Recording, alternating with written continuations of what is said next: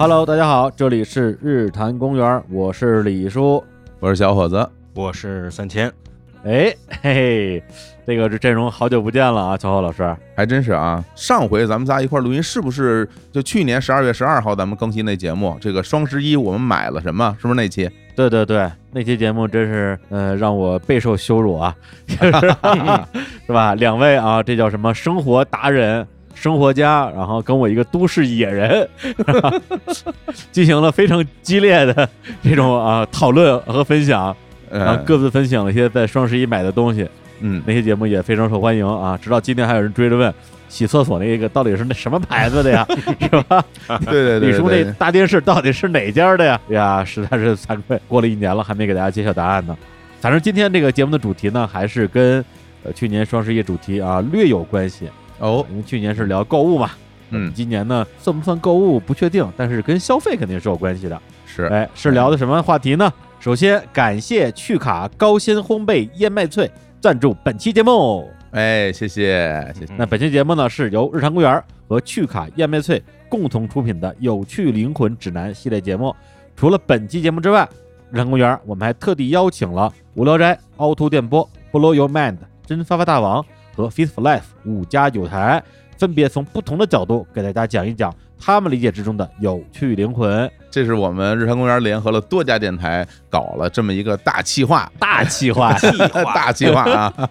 哎，而且啊，还在这儿先通知一下各位听众啊，就是本期节目我们也会有一些福利送给大家，我们要在微博上呢搞一搞抽奖，也大家也要关注我们日坛公园的微博，就叫日坛公园，上面都会有相关内容的露出。哎，是的。那么今天我们聊这个话题是一个啥话题呢？就回到我们今天的主题，叫做有趣灵魂嘛。是。因，为我们去年那期双十一消费的节目啊，聊的这些购物体验，大部分呢还是跟我们的生活比较密切相关的，是的，比如说什么大电视啊，什么这个洗厕所的呀，擦桌子、洗碗，对，擦桌子、洗碗、嗯，扫大街，不不不不不，呃，这太顺了。嗯那个三星老师当时推荐的是什么小夜灯是吧？啊有吗？有，哦，对对对对，它不亮了，所以我忘嗨了。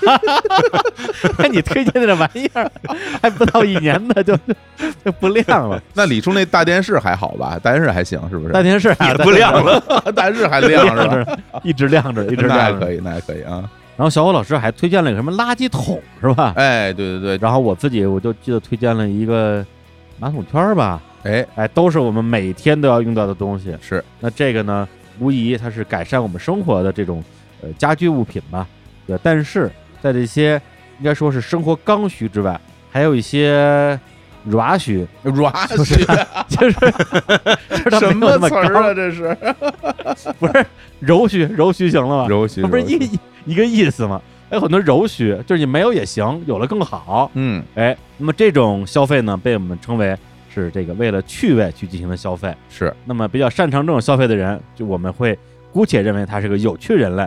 所以今天这些主题，我们就聊一聊如何在生活之中啊享受自己的柔虚、软虚这样一个主题。这个啊，真是我们之前做这个策划的时候，其实我跟李叔就在讨论啊。其实我自己也看看我生活中的这些所谓的这种需求或者是享受的部分，因为我还自认为我自己是一个挺会享受的人啊，尤其是在家的时候，因为我会在家里把我很多的物品升级，然后变得很精致，住起来很舒服。但是我后来再一琢磨，好像我身边有一个人啊，他不单单能让自己家里变得更舒适，他还有好多小玩意儿。嗯，啊，我觉得这方面吧，我就得向身边这位大生啊，这位老师学习了。那这位就是三李年老师成儒啊，哎呀，啊是我呀，李成 完了李，成儒也行，什么什么，马未都也行。哎对，三金老师确实，他家里不光是舒服，而且花哨，对吧？就家里各种琳琅满目的小玩意儿，而且全都是他全世界各地淘过来的。对我印象最深的就是他当时在日本买那些什么小火车啊、嗯，乐高啊，还有一些桌面玩具啊。哎呦哎天哪！对，还我记得有一回，我跟三年老师在咱们录音室嘛，我们一起录音。后来他来早了点儿，我们俩在那聊天儿，聊两句之后，他一抬手腕，哎，说你看我这手表。我说哎，我说这手表怎么看起来不太一样？他说这个手表可有来头了，呱给我讲一大堆，好像是一个中古的哈。哎，对，也是你淘来的，感觉特别牛。我一边听他讲，一边心里我也会觉得，哎，这种好玩的东西，我之前为什么没有去想到去玩一下呢？我后来发现没人带啊，身边有这么一高人，就跟他多请教，让他多给你啊带带货，是吧？给你种种草，也就能学到了。这个炫耀的意义是什么呢？不是说这东西多好，呃，嗨，手表还戴着呢，这真的。不是说这现在东就在炫耀，就不是说这东西多好多牛，是什么呢？是我有你没有。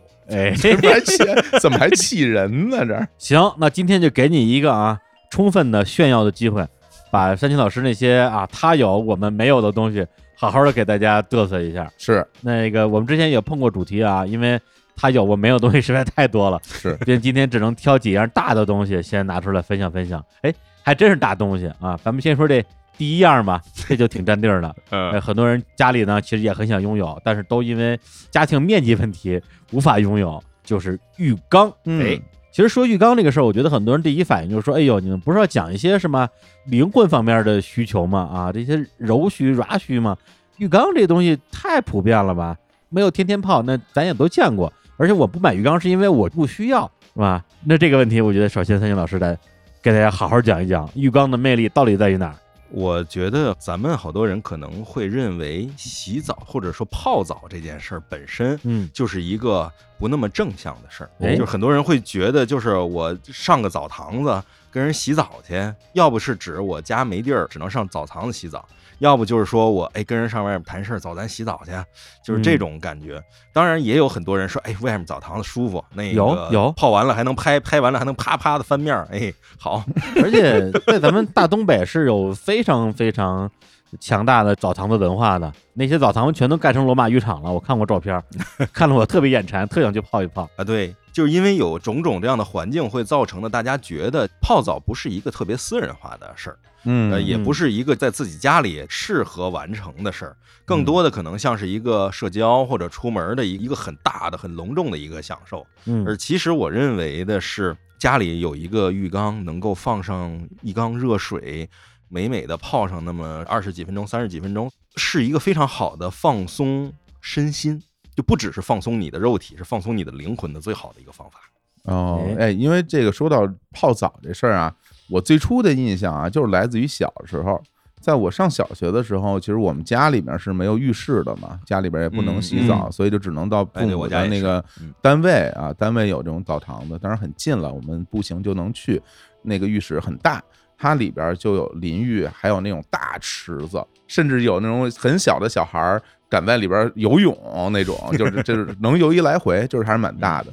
我记得我小时候最初有这种所谓的泡澡的经验，都是来自于那个。的确啊，就像三星老师所说，它并不私密啊，甚至它是一个公共场合，感觉跟食堂也没有太大区别啊。嗯，但是我就其实挺好奇，因为我不知道三林老师你自己有这种就在浴缸里泡澡的经验嗯的最初的体验是什么时候的事儿？哎，这个有意思啊！你要说啊，其实以前家里都是因为没有浴室，就只有个厕所什么的，嗯可能就是小孩儿想洗个澡，就家里弄个那个各种稀奇古怪的什么大木桶、塑料盆，外哎面罩塑料布扇上，然后在里面倒一盆水，然后进去小孩泡着，然后往头上浇水，嗯好多这种情况。我小时候泡澡就是拿脸盆泡澡，对后来个儿再大点儿拿水桶泡澡，对 对对，真的吗？真拿水桶泡过吗？可以泡，为啥不能泡？哦，我们家是嗯我记得特小时候，我们家是用我我妈那什么洗衣服的那一个大盆。她哎平时洗衣服，然后不洗衣服的时候，然后我就在里边洗澡。对，然后甚至有的时候我吃西瓜的时候，因为会流一身嘛，然后就我也坐在盆里边儿吃西瓜什么的，然后衣服都脱了在里边儿 光着吃西瓜瓜。。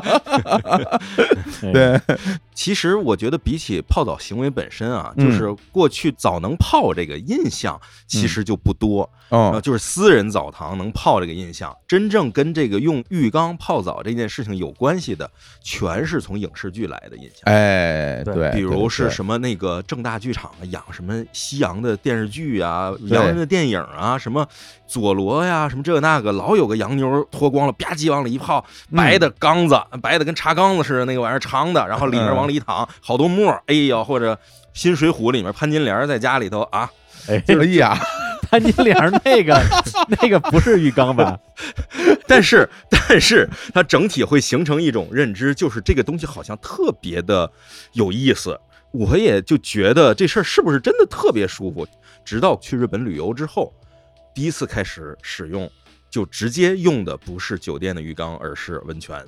哦，我当时使用完了温泉之后，因为我家里我母亲是中医系统的，嗯，我对于热的东西、活血化瘀以及血液的走向肌肉的非粘连这些东西，多少是有了解的，所以我迅速的就明白了，我靠，说的都是对的。你觉得不对，是因为你没有试过这个真正能够在热水里头把你的所有的那些个疲惫的粘连的肌肉就是软化，然后甚至就打开了，再加上能够促进你的血液循环之后，能让你的其他的一些不舒服的地方、疼痛的地方就不疼了，就嗯突然发现居然能有这样的效果。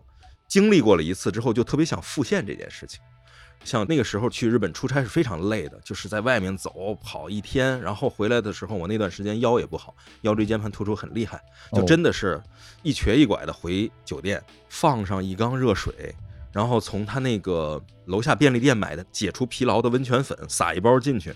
躺大概也就十分钟，从那个浴缸里头站起来，首先就是没有任何冷的感觉，就浑身是热，热气蒸腾，然后往床上再躺个十五分钟，眯瞪会儿，这一套东西操作完了，我还能再出去跑业务跑六个小时。哇，哇，这回血效果也太好了。从那个之后，我经常跟人说，就是你在哪儿坐下来歇着，或者甚至躺着睡一会儿是回血，但是泡完了浴缸之后你是回蓝。哦，，魔法了，这已经 魔法提升了。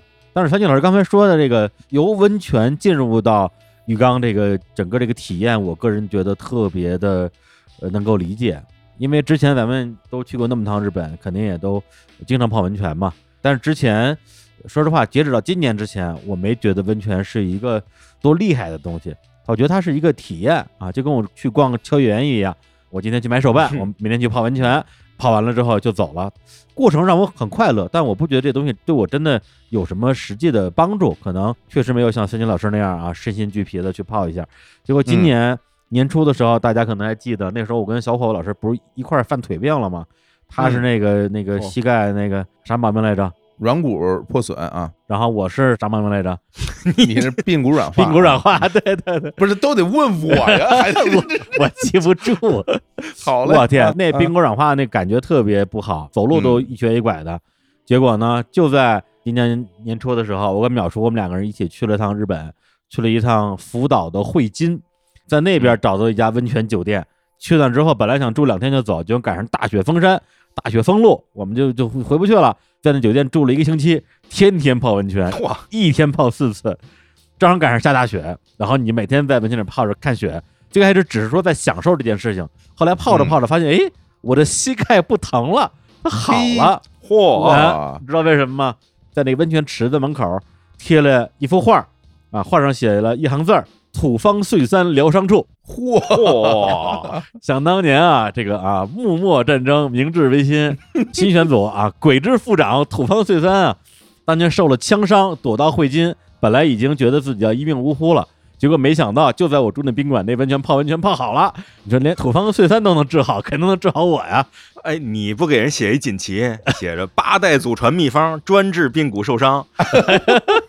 横批土方岁三疗伤处。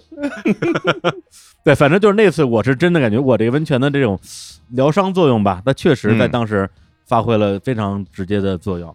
哎，不过咱们俩聊完之后，我就感觉有一个共通点，就是嗯我们虽然都泡过这个温泉哈，也或者泡过这浴缸，但是我们并没有想到说把这个浴缸搬到自己家里来，都是在别处。嗯，所以就是三千老师，你当时是怎么下这个决心，或者是动这个念头，在家里我一定要有这么一个浴缸？这个事儿你当时是怎么考虑的？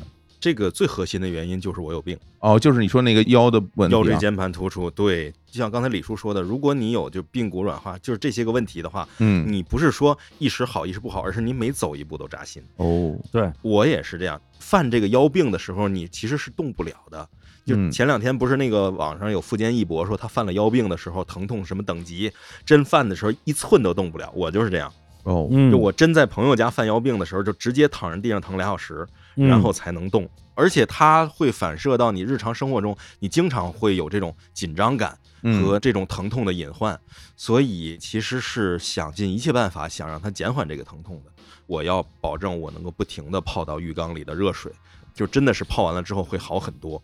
所以我一定要在家里有，因为我做的就是编辑工作，我每天做十八个小时左右，一定是伤腰的。所以我既然不能换工作，我就要换环境，让家里头随时我回到家，只要放上一缸热水，我就能够泡温泉，能回血回蓝。最开始就是为了这个用途。对，那实际用上之后，除了能够帮你缓解腰部的这个症状之外，还有什么其他的收获吗？就是幸福感的提升。嗯就是咱们很多人可能会说拥抱是特别幸福的，但是很多没有拥抱体验的人会不觉得，就是你说拥抱有什么可幸福的？但是你当你真的深深的把一个跟你等大的一个人抱在怀里的时候，他全身贴在你身上，你的整个身体有一面能体会到温度，三十六点七度的那样的温度，嗯，这个温度是很有灼热感的，让你觉得突然就是浑身的血液都跟他一起在流动，然后特别的这种幸福感。嗯，然后浴缸啊，浴缸是你浑身都是人，抱满了人 的这种感觉。这个形容太具体，太有画面感了。对啊，就被一堆人赤裸拥抱的感觉。哇，这满头大汗是吧？就那个是吧？那个对，就真的是你在家里放上一缸水，然后家里有浴缸，而且泡浴缸的人，卫生间一般不会太脏。所以整体你泡进去的时候，你的视野的环境，你可能还会点着香氛啊，或者放着泡沫啊之类的东西，整体的环境都很搭，让你觉得很放松。然后你泡进去的话，这个时候你可能什么乱七八糟事儿都不想了，或者反过来，你可能什么事儿都想明白了。为什么阿基米德要跑出来喊尤里卡？那之前他干嘛呢？嗯他泡澡呢。还真是，哎，还真是啊。所以其实是一个好的环境下的一个好的浴缸里面泡的一缸好的热水，然后你作为一个好人进去了，这个时候其实自己不知道未来会产生什么化学反应的，什么都有可能发生。对，也有可能就溶解在浴缸里边了。啊，就是那个恭喜恭喜恭喜恭喜！哎，为什么要恭当当滴当？当当当，这是一个梗啊，因为三金老师特别喜欢在日本买那种叫温泉粉。哎，哎，这个我们在《天天无用》节目里边说过一次，就是在日本的每一个温泉都有在卖他们这一口温泉含它这个里边的水质的一些这个粉末，你把它这个温泉粉倒进浴缸里，它就能还原那口温泉。嗯还有一些特殊的设计，比如说有一个 EVA 款的温泉粉，你把它倒进浴缸里边，你整个的一缸水就会变成一缸橙汁。橙红色的，对，人类补完计划。嗯，LCL 溶液，对对对对对，哎不是，咱景老师刚刚拿出了两袋温泉粉，那是什么温泉呢？这是有马温泉出的哦，大阪关西那边最有名的有马温泉，非常著。名，嗯有马温泉，嗯黑色的是金汤，白色的是银汤。金汤就是富含铁矿物的，红色的；嗯白色的是里面含有大量的碳酸，所以它会嗯呈现很多小气泡。哎呀，这个大家要去买的时候一定要小心啊！它上面那个日文汉字写的是自宅汤原料啊，呃买回别 别给做汤喝了啊，汤圆儿了。这是泡汤用的啊。这还真事儿，啊我给我爸妈买了好多，后来找不着了，最后是在厨房找着的。天哪，太危险了！这这个日本的名汤嘛，不是他们没喝吧？没喝，哎呦，太好了！这不心疼我吗？等我回去再喝呢。不是，嗯那你再讲讲这个温泉粉的妙处都在于哪儿啊？其实它像这种温泉粉，都是把一些个矿物质啊，还有一些其他的一些反应什么的，尽可能的模拟温泉的那种效果，它还原一些个矿物水质什么的，然后你把这个玩意儿撒到那个浴缸里，它就会迅速的溶解，变成一缸，有的是有味儿，有的是有色那样的一缸水，然后你泡进去之后。它有的是能够活血化瘀，有的是能够治腰痛，还有的说是能够美颜，哦，还有的是说能够就是女性那个手脚冰凉，它会哦能让你整体这个手脚寒得到改善，有不同的特点。你这个玩意儿你要在国内买的话，我估计就买到那么一两种都不多见。但是你要在日本的一般药妆店里头买那个十七八种吧。嗯是，嗯，反正因为我第一次在这个温泉买过温泉粉之后，再去逛药妆店就会比较留意，确实能看到温泉粉，但前提是你得嗯你得认识它，要不然你就不知道这玩意儿嗯这玩意儿是啥。啊对呀，咱们说啊，这温泉啊，或者说这个浴缸啊，在家泡的多么好，多么好。但是有时候想一下，比如说我们家没有浴缸，然后我想装一个浴缸，这事儿总觉得好麻烦呀。这家里这个浴室还要搞装修，这很复杂。嗯然后据我所知，三千老师自己家里原来也是没有浴缸的哈，后来对你好像是为了装这个浴缸，还重新装修了这个浴室。那这个过程它复杂不复杂呀？不会说就劝退了吧？给大家，它是这样，如果你的浴室原有的空间相对来讲足够大的话，嗯嗯，你可能需要的是改一下格局。就你去市场上买，其实多小的浴缸都有，哦，甚至有那种一米二的浴缸。一般的浴室如果是一米二宽度都不够的话，其实很少见嘛。嗯其实你只要按照你的浴室里面的宽度或者适应的你的位置，只要能把它一个一米二长、七十五厘米宽的这样一个东西塞进去就行了。嗯你唯一要考虑的是，你把它塞进去之后，别的东西是不是很难受？哦，比如就是马桶跟它挨得太近了，或者你别的东西就要清出去一些东西，嗯，甚至于。我其实不太喜欢的是在浴缸里头洗澡这件事儿，对啊这在浴缸里头淋浴，在浴缸里淋浴这事儿，我始终是觉得有点风险。哦，我也嗯它滑滑溜溜的感觉，而且一进一出的很麻烦嘛。我之前也是这种，卫生间的井里面放了一个小的浴缸，嗯，然后在那也有喷头什么这样的。后来是因为我孩子嗯出生了之后，我觉得就是不能再这样了嘛。首先进进出出的不安全，再加上我确实想给小孩儿生出来之后，让整个卫生间变得更干净、更明亮，所以我干脆我就说我要重新装修一下，而且我原来那个浴缸我要换成一个更安全、更合理的浴缸。结果我还真在市场上找到了一件儿。一温浴缸，咱们认为都是圆的嘛，这圆的玩意儿你在家就没法装修。你家里的所有东西都是方的，然后你在浴缸那放一圆的，你自己都觉得它浪费空间，就很难受。结果我在市场上找到了一个方的巨型的浴缸，嗯四面都是齐的，嗯而且它最大的特点是里面可以是亲子浴缸，就里面有一个板儿，你可以插进去，插进去之后，你让孩子在上面坐着，你给他洗，然后你在浴缸里泡着，洗完了之后你们俩在一块在浴缸里泡都可以。这个哦是非常有意思的一个浴缸。发现了这个之后，我就特别喜欢，所以我就买了它最小的尺寸，然后准备装到家里，然后发现装不下，哦，就是无论如何也装不下，或者就是说你能装下，装下之后过人会变得很费劲，甚至有可能绊倒人，这也是我不想看到的嘛。嗯。所以最后我想出来的方法就是把卫生间的墙整个砸了往外推，把卧室的空间牺牲掉一部分，通过这种方式让卫生间的空间变得非常大、非常敞亮，能放下这个浴缸，嗯别的地方还很舒服。但是你这样推出去之后呢，会造成你的卧室的空间就减小了嘛？是啊以前能放柜子的地儿就放不下了嘛。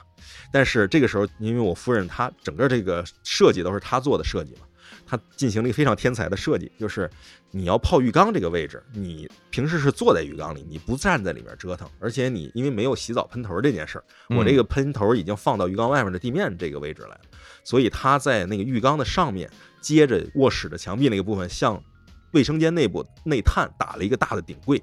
就等于沿着这浴缸的上沿打了一个顶柜，然后这个顶柜的口朝着卧室开，这样的话哦也解决了柜子的问题。嗯哦非常机智。哎，你这浴缸，你说买一个最小尺寸的，它到底有多大呀？一米五长，那像你这种一米八几的个头，在里边怎么泡啊？就窝着泡啊？一米八几还腾躺，然后不碍事儿的那叫棺材，那不叫浴缸。你别别胡说！就你躺下起不来了。不是，我前段时间逛那个建材城，有那种大浴缸，一米八的也有，嗯是吗是不是有两米的？我都怀疑。那那可以并排躺吗？那叫合欢的什么？哈，好，这更 又开始好啊。胡说。不过这个三星老师就算一米八是吧？这个腿长也超过一米五去是吧？所以我觉得还是还是够用的。反正因为为我自己泡浴缸，我是觉得，因为我泡的就是膝盖，对，你嗯让我膝盖露出来，我不是白泡了吗？但你膝盖要进去的话，我肩膀就要露出来，那不也挺冷的吗？因为我我泡过那种一米五的浴缸，是吧？我一米七一大个儿泡进去，多憋屈啊！你肯定没泡的是一米五的。我跟你说，一米五是什么概念？我一米八四，一米五的话，我上身只剩下三十四厘米了。嗯，我脸恨不得得二十厘米，下巴到肚子十四厘米。这算的还挺清楚。这算的都什么呀？不是因为咱们公司不是有浴缸吗？有一个有时候趁着夜深人静，我就在公司里边脱光了，开始泡澡。哦，你泡过啊？泡过呀，那不能浪费啊！喂，我还没泡过，感觉怎么样？感觉怎么样？感觉就是就是泡不下呀，膝盖都撅出来，就很难受啊。哦，那可能是一米二的吧？这还有一个问题，三老师，这个是我比较在意的啊，就是浴缸清洗起来嗯会不会很麻烦啊？因为原来看那个小静是吧，天天洗澡还要自己清扫浴缸什么的，这个嗯麻不麻烦？洗浴缸啊？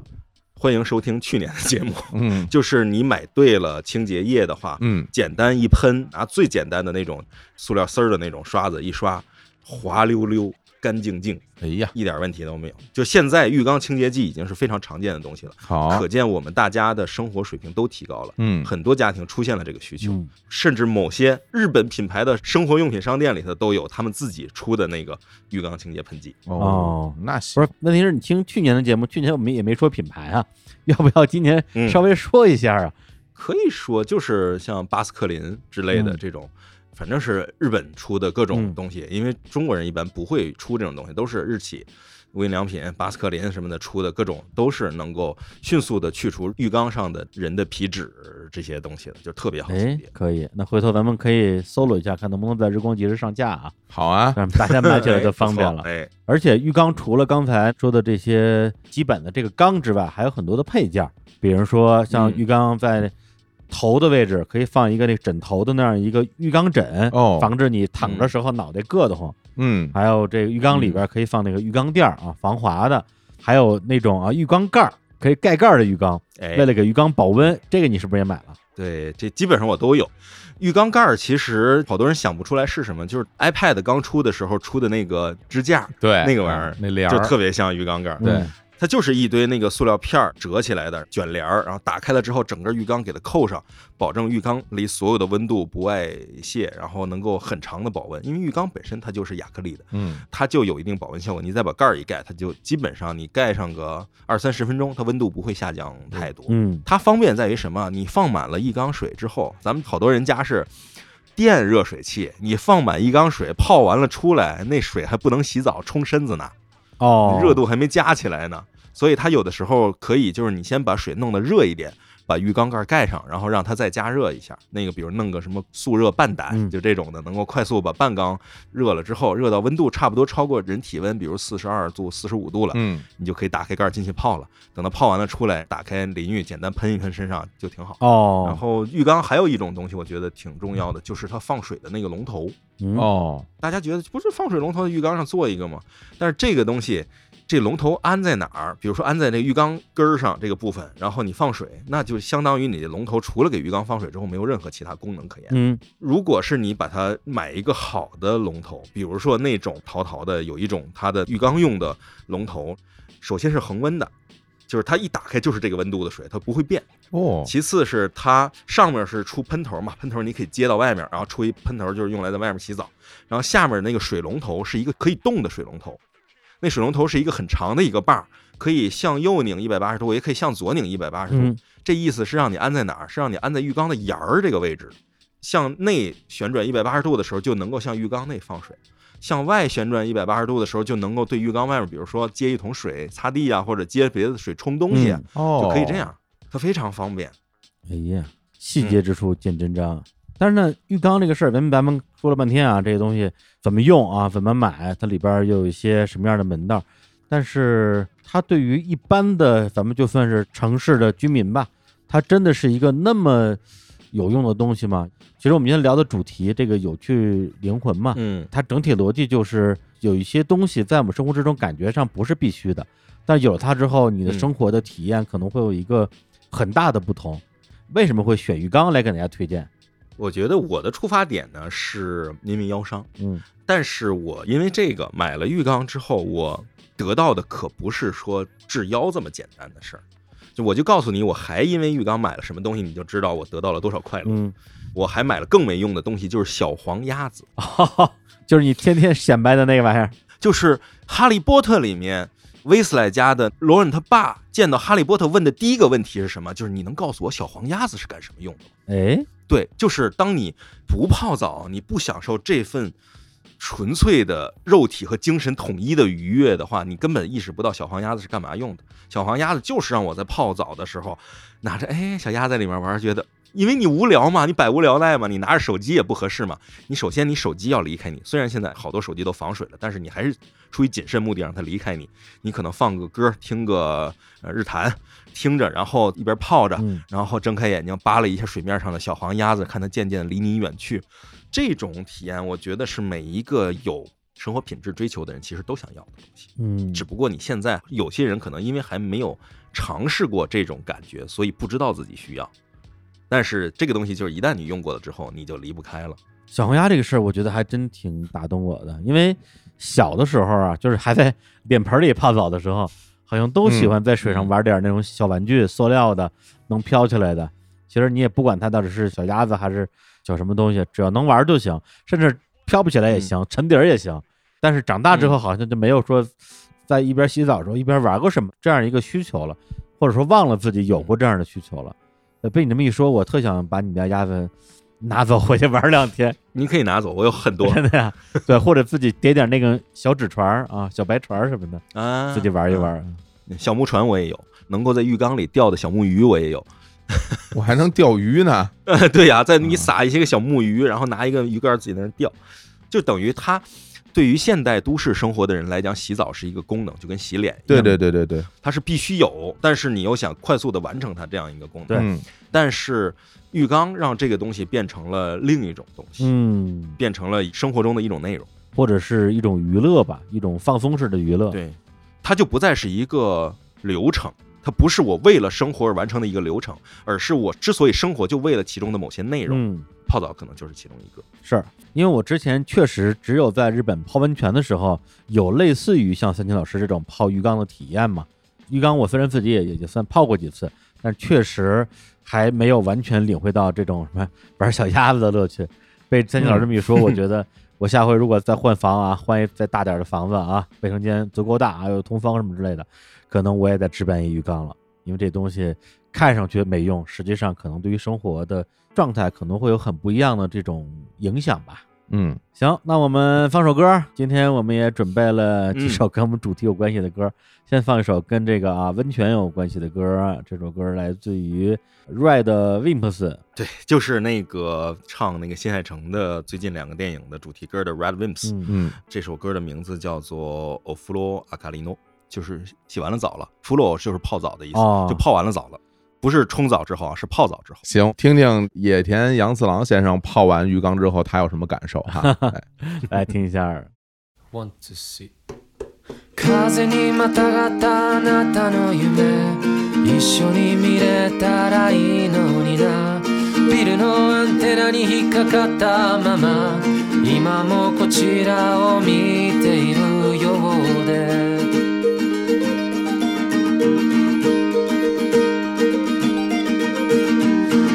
か過去ばかり増えてゆき捨てようにもどれも大事すぎて後悔など何一つないぜ。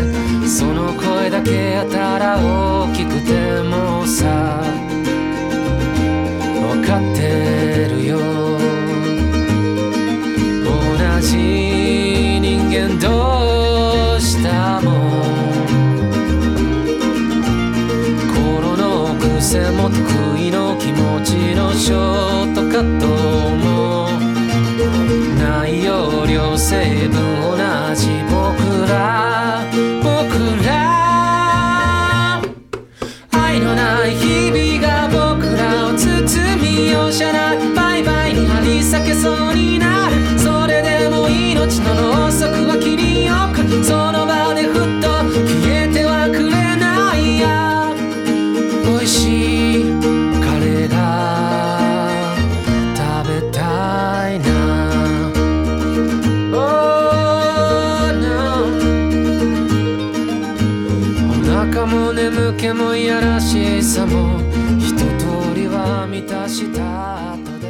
一首泡澡之后啊，咱们继续今天的有趣灵魂的话题。是的啊，，三金老师，我们刚才也预告了啊，他这次的这几个柔须都是大件儿。第一个呢，讲一讲浴缸；第二个呢，体积可能要更大一点儿，至少分量更沉了。嗯，对，而且浴缸是在家里用的，这个呢，它一定不是在家里用的，因为嗯，折腾不开。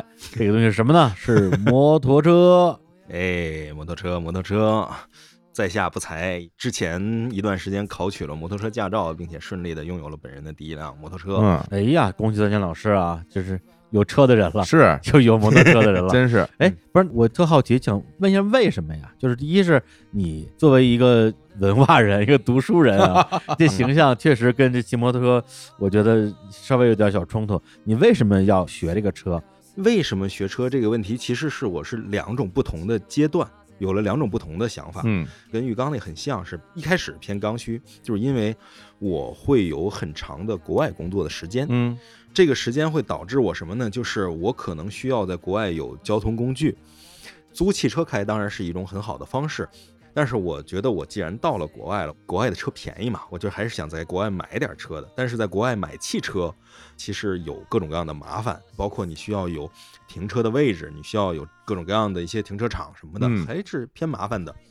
但是摩托车在国外的买卖交易和你的使用是非常便捷的，你停摩托车也很方便，你骑摩托车也很方便。然后国外各种关于摩托车的配合的场所工具也很多，所以我嗯当当时就想，我既然要长时间在国外工作的话，那么我不如在国外就弄个摩托车吧。但是那样的话，我其实是需要学会摩托车这一件事儿的。嗯而且我身边确实是有很多人都掌握摩托车这个技能，比如那个画雏风和适龄演武的白猫，哦，非常有名的摩托车漫画家啊，拥有无数摩托车。哦，还有就是最近盲盒这个东西特别火，嗯嗯有一个做盲盒的一位大佬，他做的盲盒是在泡泡玛特卖的，一个胖猫，哦，懒懒的趴在那儿，脸上有两块小红晕，那个叫 Vivi Cat，那个作者他本身也是骑车的，而且他因为跟我关系还特别熟，我后来才知道他骑车。我说哇，我说你也骑车呢？他说是啊，我也骑车呀。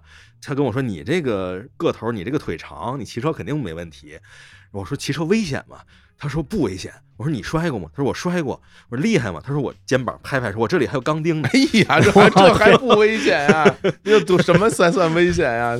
但是什么样的人骑车没有问题？就是他身体很强壮，哦，摩托车嗯倒了，能把车扶起来，保证自己不被车压在底下，能把车扶起来。对对对对就是他，他等于反向强制你自己去锻炼。嗯所以我就觉得，嗯，骑车本身这件事情，首先身边人其实很多人都在干，而且也不怎么声张，就说明其实不是一个特别张扬、特别疯狂的一个需要说哎心理建设的事儿。对也不是极限运动。对，所以我就有这个想法。但是真正促进的啊，是这次的疫情。哦，我觉得疫情影响了大家很多事情，改变了大家很多。它给我最大的一个认知就是，如果世界末日了，你应该多掌握一项逃生技能。哦，直接想到这儿去了。对阿基拉呀，这个是对，如果真的是发生了一些不测，你眼前有一辆摩托车，开都不会开，你不会给它弄着了，就跑上去两下掉下来了，完了，那就你的故事就结束了，你就不是天选之人。嗯，所以我觉得，不是为了我，就算是为了我的老婆孩子，我也要掌握这项技能。哎呀，所以我就很果断的在疫情前后这段时间去把摩托车这个驾照搞定了。那车什么时候买的呢？我忘了，我想不起来了，反正就之后不长的时间吧。因为我买车的目的跟其他人不太一样，其他很多人，你像学车的时候，哇，这个我真能感受到，就是学车的人能看出来，他们真的是要通勤，是要送外卖。就是现在学摩托车的人真的好多啊，嗯，我觉得比三年前可能多了得有二十倍不止。那么多，就学摩托车的场地天天排大队，一帮人就摸不上车，就哎，你说这个我特别有感受啊，就是尤其是今年，就是我在马路上有时候在路上走啊，或者开车的时候，我会发现北京这个城里边骑摩托的人比原来我觉得多了得有五倍吧。我觉得差不多，因为原来有时候你看北京的那那个所谓的非机动车道里边，只有自行车，然后很少的电动车。现在有时候非机动车道以及汽车道边上的那个道，大量的摩托车，恨不得就是并排五六个人同时骑，而且不单单是送外卖啊，有很多就是我感觉嗯就明显是上班族，他们的通嗯勤就改成了摩托车的通勤，所以这个给我嗯感受很深的。但是你骑车是为了通勤吗？就是每天上下班什么的诶，我其实不是，啊？因为我其实没有什么上下班儿这个概念，对，对我到处跑嘛。我确实知道很多人是因为一些个限号的政策、牌照政策什么的，实在没有办法买车了，也没法开车了，嗯只好改骑摩托车。还有就是可能疫情之下生活所迫，没有工作了，需要去送外卖、送快递，然后他需要去骑摩托车。但是我确实骑车更多的是一个兴趣爱好。嗯嗯，你比如说我们家后面就是 school 嘛，嗯，从 school 出来的人骑个摩托车走了，这是很正常的。哎，或者骑个小踏板儿走也很正常。但是你说我这种跟人聊个漫画什么的，或者穿个西装领带皮鞋的，然后骑摩托车走了，就很奇怪嘛。嗯是很奇怪。但是我其实有一点点会享受这个奇怪的感觉，哦，就等于我主动选择了摩托车，并且我确实把其中对我有益的部分拿过来成为我的一个配饰。就摩托车对于我来讲，可能像一个手表。就是当我不想开车的时候，我就会骑摩托车。然后骑摩托车的时候，我的心情不是那种“哎呦，我要赶去干什么东西，我要上班”，而是一边想着我这辆摩托车真帅，一边想着“哎，我这个骑摩托车这个感觉是不是很好”。同时，我还能感受到骑车的时候那种真的是全面的被自然风包裹的感觉，可能确实能体会到那种开车所没有的自由感。以及就是骑自行车或者步行所没有的那种说到就到那种便利感，它的自由是比步行自由，就是它能去的地方更多更远，嗯然后也比开车自由，它可以随意的停下，享受这个减慢的速度。那这个我觉得是让我非常着迷的一点，就等于我作为一个很爱步行、很爱走路的，然后也很喜欢开车的人，在这两个走路和开车之间又找到了一个让我很快乐的一个平衡的中间点，就是骑摩托车。对，是一个不一样的乐趣。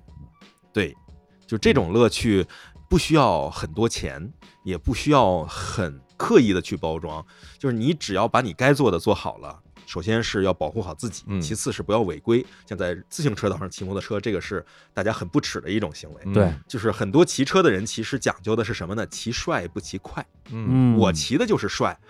有很多年轻的人骑车说：“哎呦，我看到别人超我，哎呦，我就受不了。你受不了，你去呗，反正我 我受不了，我觉得挺好的。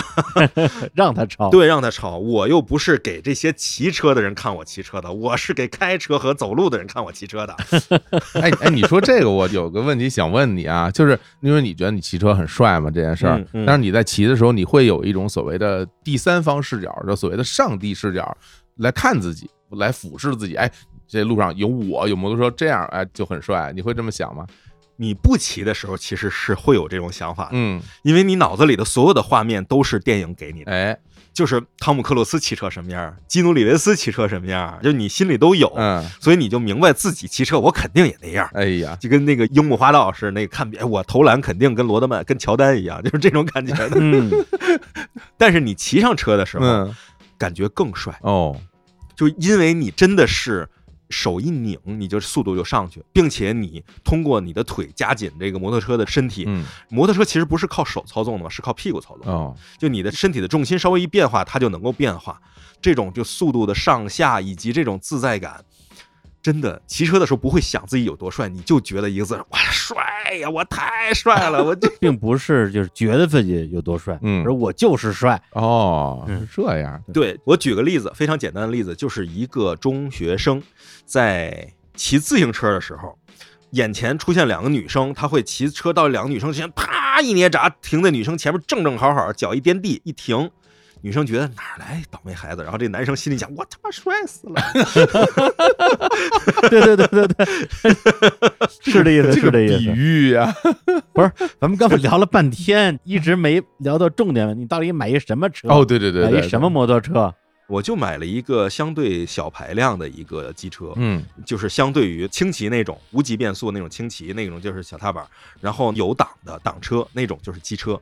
我买了一啊。个那个摩托车，是意大利的，意大利和宗申一起合资的阿普利亚的 CR 幺五零，啊，就排量不大，一百五排量，就是很小的排量。嗯但是车本身非常帅，啊而且我选这个车就是因为它的排气口不像一般的摩托车那样在下面，它是抬升到座位底下，然后从上面走。哇，宛如高达肩部或者头部的两个这样的一个气管一样的东西，就很帅。而且那个车的后座比较窄，就是没有办法带人，一看就是一个人骑的车，一匹孤星。哎，那你没买这个小踏板的原因是啥呀？丑啊！不，就是我是觉得买小踏板的话，像《罗马假日》里那个就是小啊威斯帕买是可以的，那个很很好看啊。对它好看，但它不帅，嗯，它没有帅到那个程度，或者说我的帅不足以让它显得跟我一起帅。就是我还是需要摩托车比我帅，然后带带我的 老摩托带带我。对 你要是跟格里派克似的，你骑啥都帅，对我推自行车，我推独轮车，我都挺帅的。推骑骑三轮车你都帅。不是你们讨论的这些交通工具，让我想起了一个著名的桥段，就是《阿拉蕾》里边企鹅村大家赛车。然后有人骑摩托车，然后斋图杰骑自行车，什么勒拉着一个 双轮车，然后大家沿着企鹅村跑圈儿。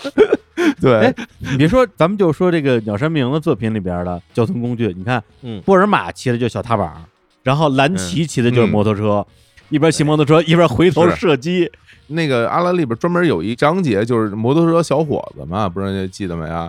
一小伙子骑着摩托车一圈一圈骑嘛，好像秒山明本身就喜欢摩托车嘛。最喜欢摩托车的是藤岛康介，哦，他的逮捕令和我的女神，我的女神里直接就是摩托车部，嗯，两轮部，专门是玩摩托车的。是，啊。然后我的女神里边警用白摩托队，嗯。还有夏时那小车，是，嗯。我对于摩托车的很多知识性的理解来自于他的作品。嗯。摩托车其实你要是喜欢上之后，它确实是一套文化，因为它可以选的配件儿比汽车其实要多。嗯，汽车你选的都是外饰、内饰，就这些东西跟你没什么关系。对，但是摩托车你你上车好歹得戴一头盔吧，必须啊，然后得有手套吧，要不然手指进风就骨头受不了。嗯，然后护膝你要戴在外面难看，你就得买那种带内护膝的衣服吧。哦，为什么你觉得这些人风格是统一的？一个皮衣，然后一个那样的裤子，那个马丁靴，因为这些东西是为骑摩托车量身定做的。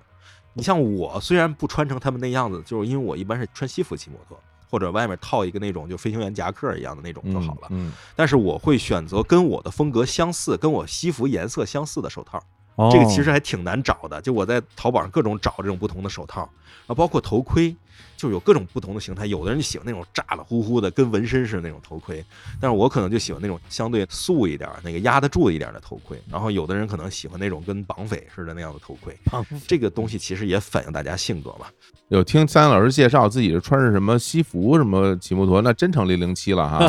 克雷格经常是因为就是忽然之间他只能骑摩托，他就只好骑了个摩托，这跟你想的一样哎。我跟他是同命运共呼吸嘛。哎呀，这 其实说实在，你刚刚讲出这个理由，心里就有一个话想说，当时没好意思说，就感觉啊，这个理由啊，就宅气满满，就是 就是不，我们一他零零七，我零零零三，我们就是一伙儿的。零零三，你倒是写零零零三啊。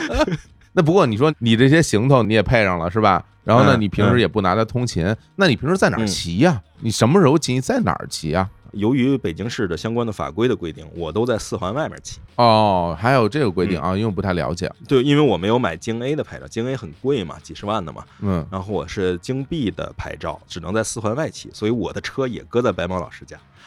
哦嗨，哦，因为你们家是住在二环边上嘛，对对吧？？我正要问你，只能在四环之外骑，你如何把它从二环骑到四环呢？我正问这个问题。就是啊，我车就在四环外啊。嘿，感觉这摩托车跟养了一大狗似的，还只能在城外，只能？城里边哎，还不行真的啊是。那然后骑哪儿去啊？四环外？嗯啊，一般是来讲，我就四环外面的，因为咱北京四环外面其实好玩地儿挺多的，也大，我就是嗯哪儿都去。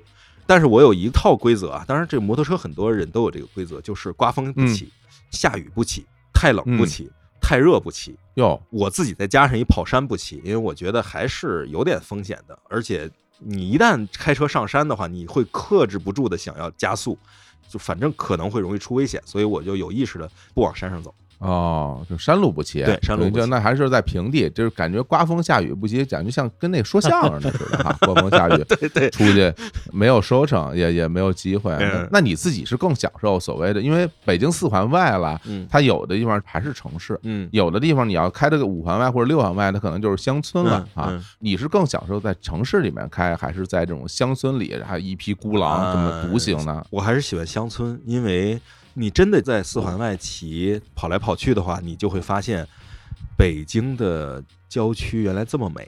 哎，是吧？对，哎就是嗯两边的大树，然后形成那种参天的林荫道，然后也没有什么车，也没有什么人，它不是高速公路，也不是那种繁忙的要道，它就是一个村道，嗯一个乡道，嗯还修的挺好，可能村子还挺富裕。然后你骑着嗯骑着车，两边就突然出现一片油菜花田，哗嗯就一片，然后黄色的花里你就开过去，然后就是你能想象到从油菜花的那边有一个人看到你从油菜花中间开过去的时候那种感觉。然后开过去的时候，或者你觉得好玩，你停在路边看一会儿这个花田，然后骑上再走。因为摩托车就是你随时停，随时走，没有人管你，你不会像开车，你还得找一地儿停。摩托车就是你道边一歪就停了，歇够了你就一片腿儿就走了，没有任何阻碍或者是累赘的心情在，嗯你就可以停可以走。然后就真的北京周边的一些个所谓的养殖基地呀、然后一些个种植嗯。基地呀、还有一些个采摘园啊什么，你从那边过的时候，其实感觉都很好，都非常好。那你说这个我是特别有感触的，嗯。因为我平时有时候休息的时候，我是很喜欢开车出去到北京郊区去转的，嗯。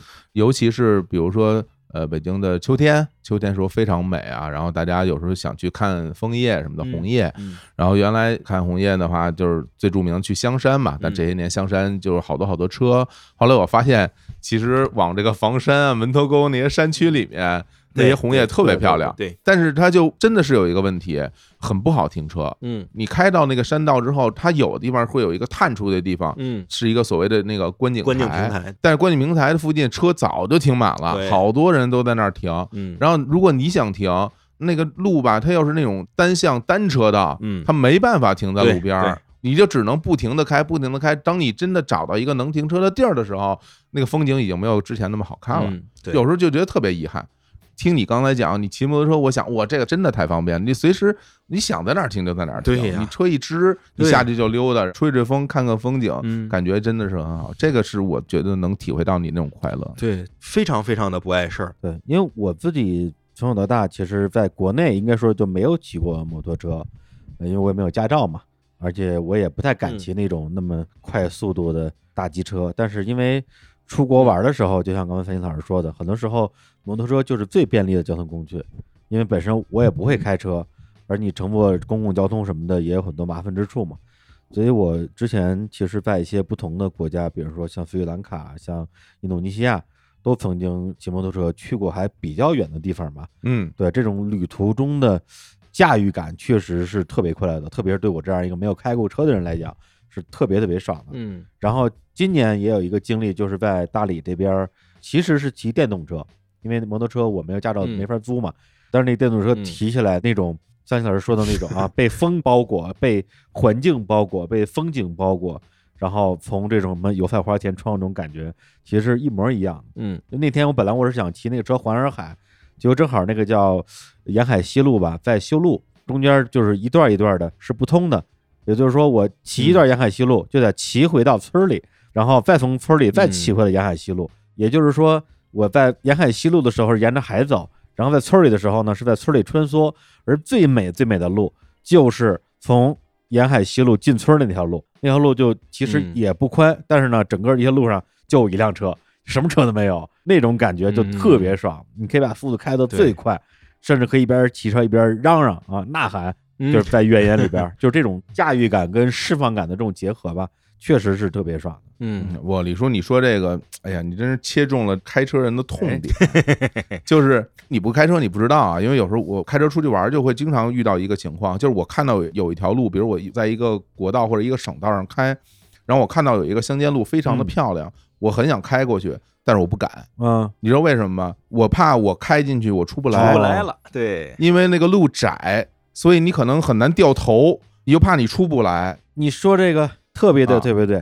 你不说我得忘了，我今天不是沿着那个沿海七路骑嘛，然后最后骑到一段路，然后发现我成了带路的了。我骑电动车，后边跟两辆汽车，跟了我好几公里。我说别别跟我呀，我也不认识路，我这瞎骑。结果骑着骑着骑到前面是一条死路，然后出现一个台儿，嗯，然后我直接把电动车搬起来，抬到台儿上，我就就骑进村儿了。走 走了，了，那两辆车看着我就傻眼了，对 我啊就，把它搬上去了。真的是这样。而且跟你说，北京的郊区有特别多这样的路，嗯因为你一旦呃离开了这种主干道，所谓的主干道，它那种窄的路，都很窄，而且有很多路它其实是土路，它不是那种嗯柏油或者是水泥路，但是那个土路两侧特别好看，嗯因为。大家有的会种庄稼，然后有的会种林子、种树，还有的是那种养鱼的，有水的、有池子的，其实是非常非常美的。但是你开车真的是没办法，嗯，我不敢，绝对是不敢的。你只要一猛的开进去，很可能你就得倒出来。嗯这个的确是骑摩托才能独有的这种快乐。嗯，这么说还真是，因为之前我会觉得摩托车，要不然它就是一个通勤工具，能够嗯解决某一些具体的问题吧，或者说某一个人或者某一群人，我们就是爱骑摩托的人，嗯，对对对，骑在摩托车，上我就觉得特别的爽。但是三千老师他的这个对摩托车的这种热爱，感觉是介于这两者之间的。他嗯更多的是享受骑摩托车去很多的这种平时开车不方便去的地方，然后享受路边风景以及这种驾驭的感觉。嗯，我还主要是因为觉得就是摩托车这个东西太好看了，是一个嗯非常美的嗯一个东西。据说啊，据说玩摩托车的人没有一个人是一辆车骑到底的，都是不断的换，哦从小排量、嗯中排量、中排量、大排量就这样换。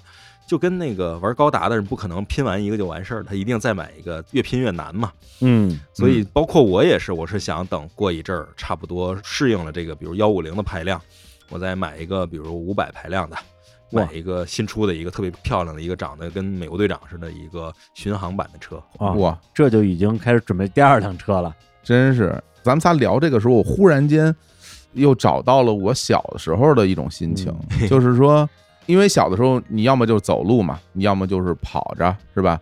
但是小时候就是其实特别渴望自己能够不凭自己的双腿移动嗯这件事儿，嗯需要一个载具。我最小的时候，第一个载具是一个旱冰鞋，哦，我穿着那旱冰鞋，我我在地上滑，我就不用走路了，我就感觉无比的愉快。就是我想去一个地方，但是我不用走，我滑着我就能去 哎。它是有轱辘，我觉得这个快乐是我小时候觉得巨大的满足感。然后那之后就渴望滑板，就觉得哇，滑板这东西比旱冰鞋更酷，特别帅。但后来觉得滑板这东西吧，就驾驭起来比较难，没有体会到乐趣。光摔跤了是吧？当时就觉得柯南那滑板应该挺棒的，那就是那那肯定摔死你啊！那个 因为因为那滑板吧，你很难滑出速度来，嗯是吧？如果你真的从一高坡往下滑，很容易摔着，然后就觉得哎呀，这个好像不行，然后又期待自行车，然后又是汽车，我好像一直是渴望着不同的载具带着我到处玩的这种感受。但是从今天三千老师说摩托车身上，我也感受到了当时小的时候对于这东西那那种期待，而且之前一直觉得摩托车离我很远嘛，因为我觉得他的那种生活方式不是我这样的人应该有的生活方式。但是我现在听他这么一讲，我感觉可能我想的有点狭隘了。嗯 我想的完全是一种，比如很摇滚或者是很美式的那样的一个生活方式。但是听他这么一讲，到这个啊郊区去玩一玩，骑着摩托车，这感觉我喜欢呀，嗯是吧？而且也安全，是吧？我们也不用说冒险去骑特快什么的，就骑得开开心心的，也是一种爽点。对呀，骑帅不骑快嘛。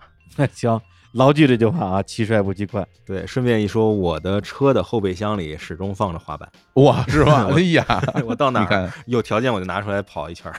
哎呀，喜欢载具啊！或者对他讲，载具是玩具，你明白吧？对对对对对，其实，在我们小时候来讲的话，载具也是玩具。你小时候骑自行车，你干嘛去啊？嗯，不是说要上下学，就是骑着玩嘛。骑车去对对对你到现在你再看很多小区里边那种小男孩、小女孩，他们骑着自行车在院子里一圈一圈骑，嗯，不就是为了快乐吗？对对对就是为了高兴。虽然我我没有拥有过那种专业自行车啊，但是就是我小时候骑那种什么二六车、二八车，嗯我，是一个狂热的自行车爱好者，就是为了骑自行车、自行车，对，而且就是练各种奇怪的一些自行车的技能，正着骑、倒着骑、左边上、右边上，呃坐在后座上骑，坐在后座啊上骑，就是享受这种骑自行车的感觉，包括特别快速度骑，然后骑慢车。跟同学比慢，哎看谁能慢而不倒，停而不倒，我 我都练过，对对对我觉得对，特别有意思。在那儿尬游。对，尬游尬游之王，我是。所以你看，我们慢慢慢慢工作了，长大了之后，就是这些乐趣好像就忘掉它了，忘掉了。因为每天的上下班或者学习什么的，就忘掉这个东西带来的快乐了。然后从三天老师骑摩托车这点，感觉又又找到了，又找到了之间 这个快乐的这个点，这个我觉得还挺宝贵的。嗯，就跟那小鸭子其实是，其实是同一哎个东西，都是真的是啊玩具嘛，都真的玩具。嗯真的是，行，那我摩托车就先聊这么多。哎，好，也放首歌，放首跟摩托车有关系的歌。这博总挑了一首是吧？哎，是我选了一首跟摩托车相关的歌曲啊。这首歌呢是来自一个电影，非常著名的电影《逍遥骑士》哎，啊哦，里边一首歌非常的酷啊，就特美式啊，嗯 叫做《Born to Be Wild》，就是我生自狂野啊，嗯我来自旷野啊，我就是跟大自然融为一体。这算谐音梗吧？到底是狂野还是旷野？你这个 这这个 “y” 的这个东西，它本身就是有两层意义的嗯。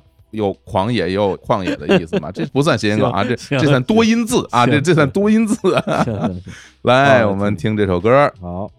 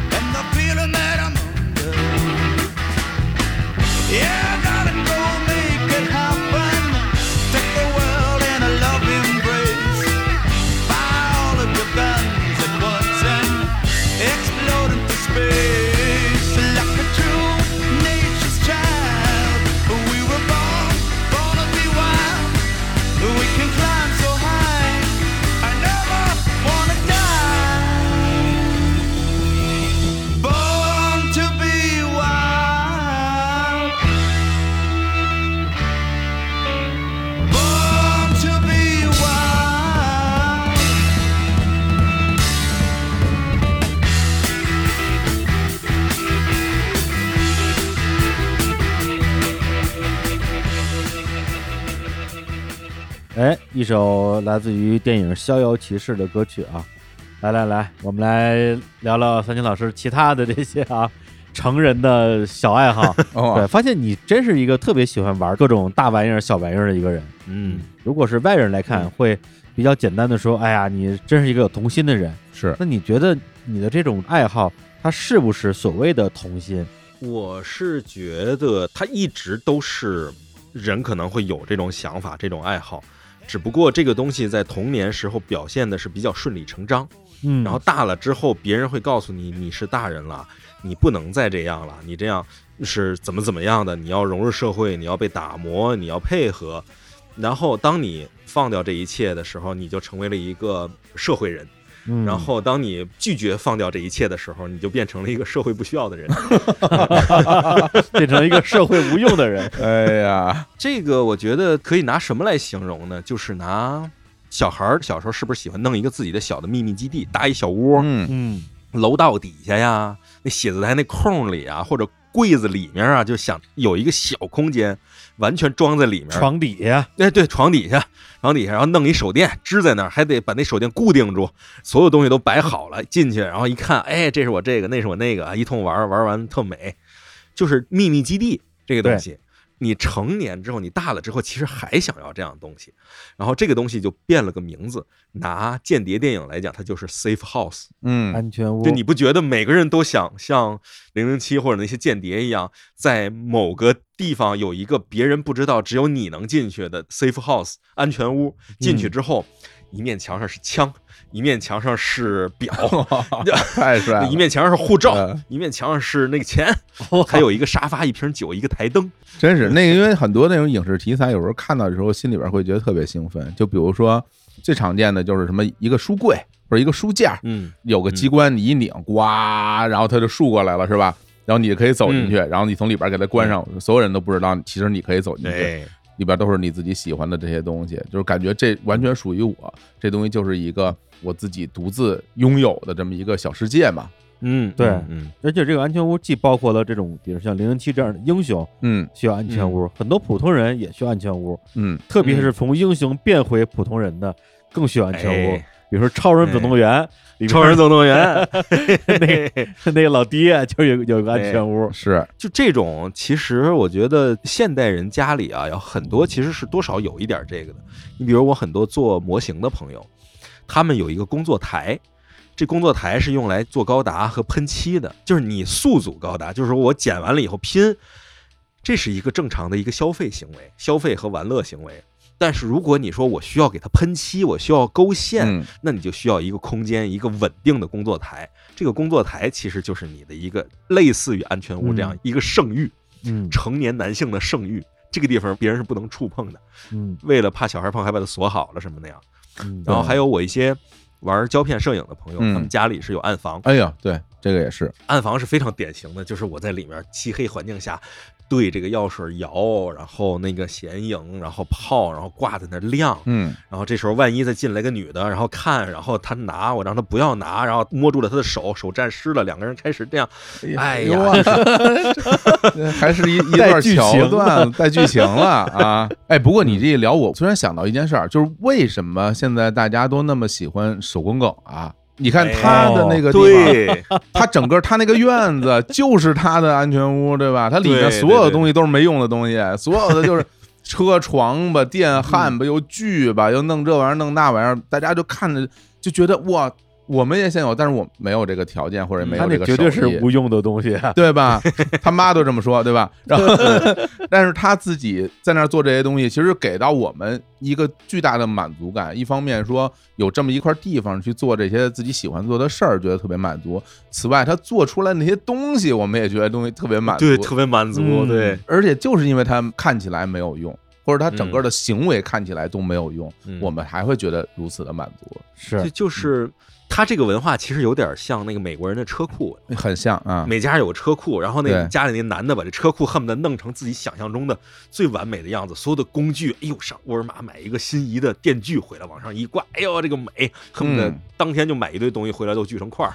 你看我看过一个漫画，中村明日美子的《铁道少女》漫画，嗯那个里面就是有一家蛋糕店，蛋糕店那个后厨，然后拉开之后，无意中说了一个暗号，人家就让他进去了。进去之后发现，里面是一个巨大的火车沙盘，嗯巨大无比的火车沙盘，有山，有铁道，有桥梁，有城市，好多小火车在跑。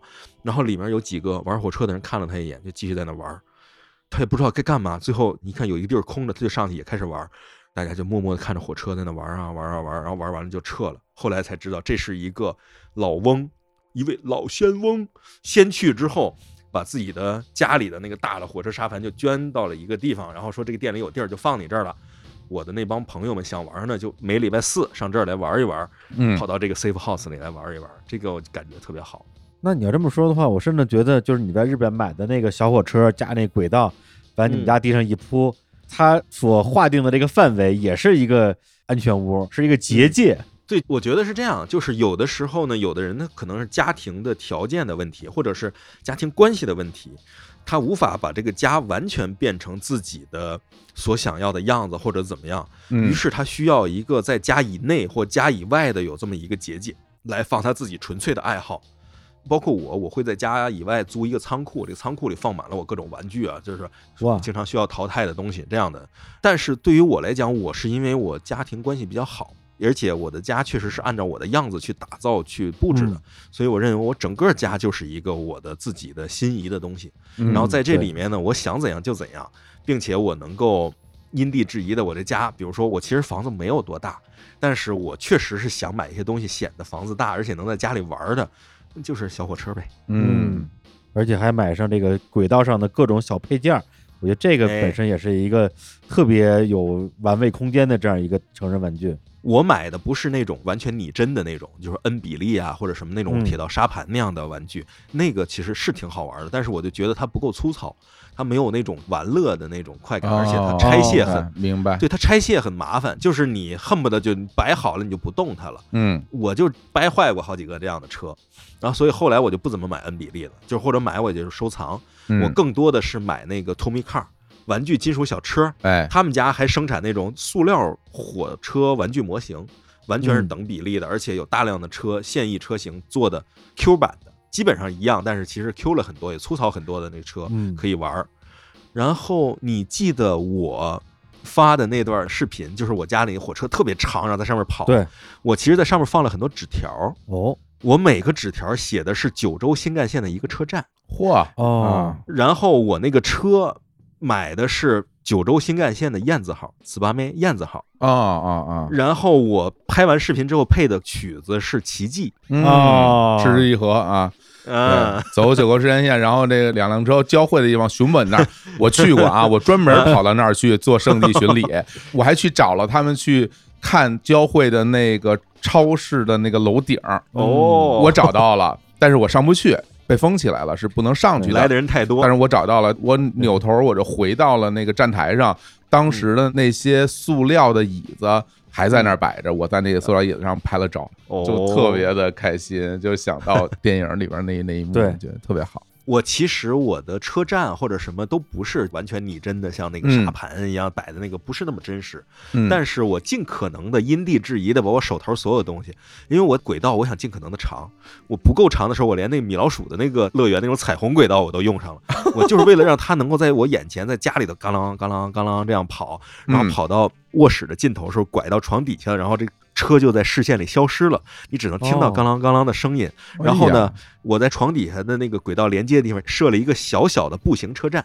嗯那个车站的特点是什么？你车过的时候，它那个铃铛会响，嘎啷嘎啷嘎啷会响，然后你看不见车，但能听到卧室那个床底下传出来嘎啷嘎啷嘎啷嘎啷嘎啷六声太响声。帅了，啊就车就过去了，然后再接着他从那个阳台上床底下哗开出来，哦绕出来，然后这车头就真的是像那种我们拿望远镜头拍新干线一样，车头先过来，但是后面的车厢还是歪着呢，然后一点点一箱一箱摆正，最后一列车嗯朝你嘎啦嘎啦嘎啦嘎啦开过来，然后开过一个车站，接着往前走，这个感觉特别好。这太治愈了吧？这也啊，比扫地机器人还治愈。对啊，我这这比那小鸭子还要治愈啊！小鸭子它也不能走这么远，对吧？小鸭子不会走，你 什么哎呦小鸭子？小鸭子只能随波逐流，哎呀，对，虽然火车只能在既定的方向上前进，但它仍然可以渐行渐远。哎呀，你这说到有这人生哲理了，都已经啊，嗯嗯嗯，对，所以三千确实是我们身边认识所有人里边这种没用的玩意儿最多的人，是，而且这个东西你搁在别人会觉得是个童心，但是在我看来，这些东西就是我们从小到大一直喜欢的东西，对。只不过小的时候你敢说出来，长大之后不敢说出来了。说你平时爱玩什么呀？我爱玩小鸭子，对，很多人就开不了口。但是实际上，这有什么开不了口的？我爱玩小飞小鸭怎么了？就是，你像我最早买第一个小火车，就是因为有孩子了嘛，然后别人说给我送我一个小火车玩具，就是因为一直想买，但是始终是没有下定这个决心去迈出第一步，是别人哦送了我一套小火车玩具，然后我开始玩之后发现太好玩了，所以我一定要让它丰富起来，所以我一定要买我最喜欢那个车厢，我就去买了江之电，哦，然后包括湘南新宿线，就我最爱坐的那几趟线我都买了。嗯然后在屋里摆，然后带着我的孩子一块儿玩儿。所以后来我去年吧，带着孩子第一次去日本玩儿，就是等到他懂事儿了嘛，能记事儿了，带他去日本玩儿，就专门带他坐湘南新宿线去湘南，然后坐了江之电。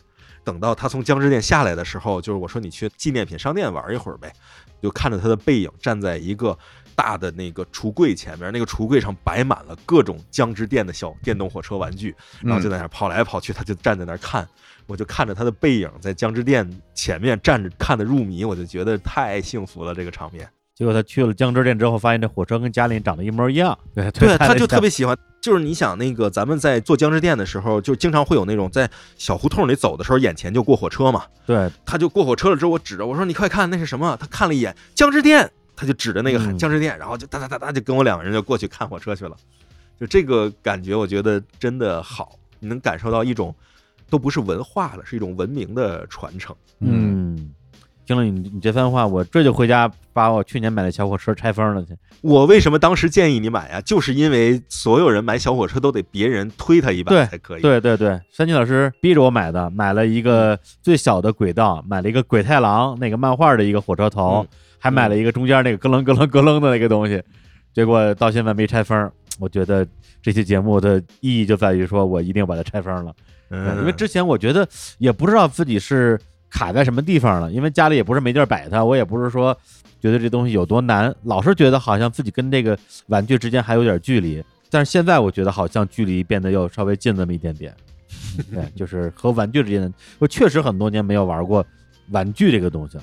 嗯，确实，我拥有的上一件玩具是我去年过生日的时候，史蒂芬送了我一把大枪，在那儿见过那个吧？哦对，啊，放在办公室里边打那种黄色的软的那种子弹的那种，有段时间没事就在办公室里边大家互射，特别解压，嗯特别解压。嗯那个东西烦死了，淼叔没事就拿着那个打人玩儿，关键的每次你还得你还得捡，对呀、你还捡打一身，然后都崩的到处都是，还得捡，但的确挺逗的，就是觉得还挺开心。反正我觉得会找一些没用的东西来玩儿，可能是因为本身我就是比较哏儿的一个人，比较有趣。就是你可以说，就是我的 我的灵魂是一个说着天津话的灵魂你 本身你你肉体，你也说着天津话的人，你的灵魂。呀。谈什么肉体？什么节目？不是肉体是偶尔说天津话，灵魂是每句话都是天津话。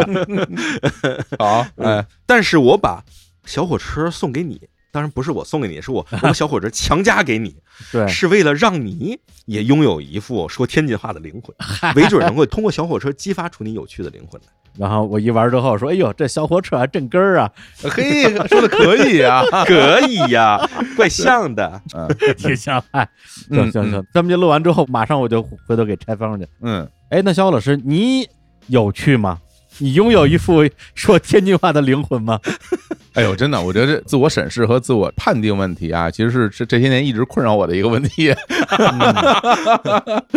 其实我还真的认真想过这个事儿，就是我感觉像三千老师这样从玩具中得到乐趣的这一点，对我而言可能真的是少一点儿。我不知道是因为我小的时候玩具本身就不多，还是因为我可能对在家玩的玩具这个东西本身就没有那么大的热情，嗯我可能从这个玩具身上得不到那么大乐趣，因为我也玩过很多种玩具，比如说包括各种手办或者是电动玩具、赛车什么的，还有那种模型飞机什么的那些东西，哦我好像都没有从那上得到特别大的满足感。但是，我觉得我能够得到更多满足感和乐趣的点在于，嗯，生活的环境和生活的方式，就这个东西能够让我得到特别大的快乐。所以，我觉得从这个角度来讲的话，我可能真的是没有像三千老师那样是一个那么有趣的人。但是我觉得我正在往那个方向去努力，去感受他的快乐。我觉得我原来可能是缺失的，就是我之前是没有拥有过，所以我不知道它有多好。就好像浴缸，我没有泡过，我就可能不知道它的乐趣。就好像小火车，我家里没有这小火车，我可能就不知道它有多好玩儿。但是我现在在给自己营造这样一个条件吧。嗯然后说到这个事儿，就是因为我最近打算要搬个家，就是搬到郊区去了啊。我在北京的郊区啊，就昌平那边租了一个院子，我打算就搬到郊区去生活了。不是你之前不是说在那边弄个院儿，周末去那儿度个假吗？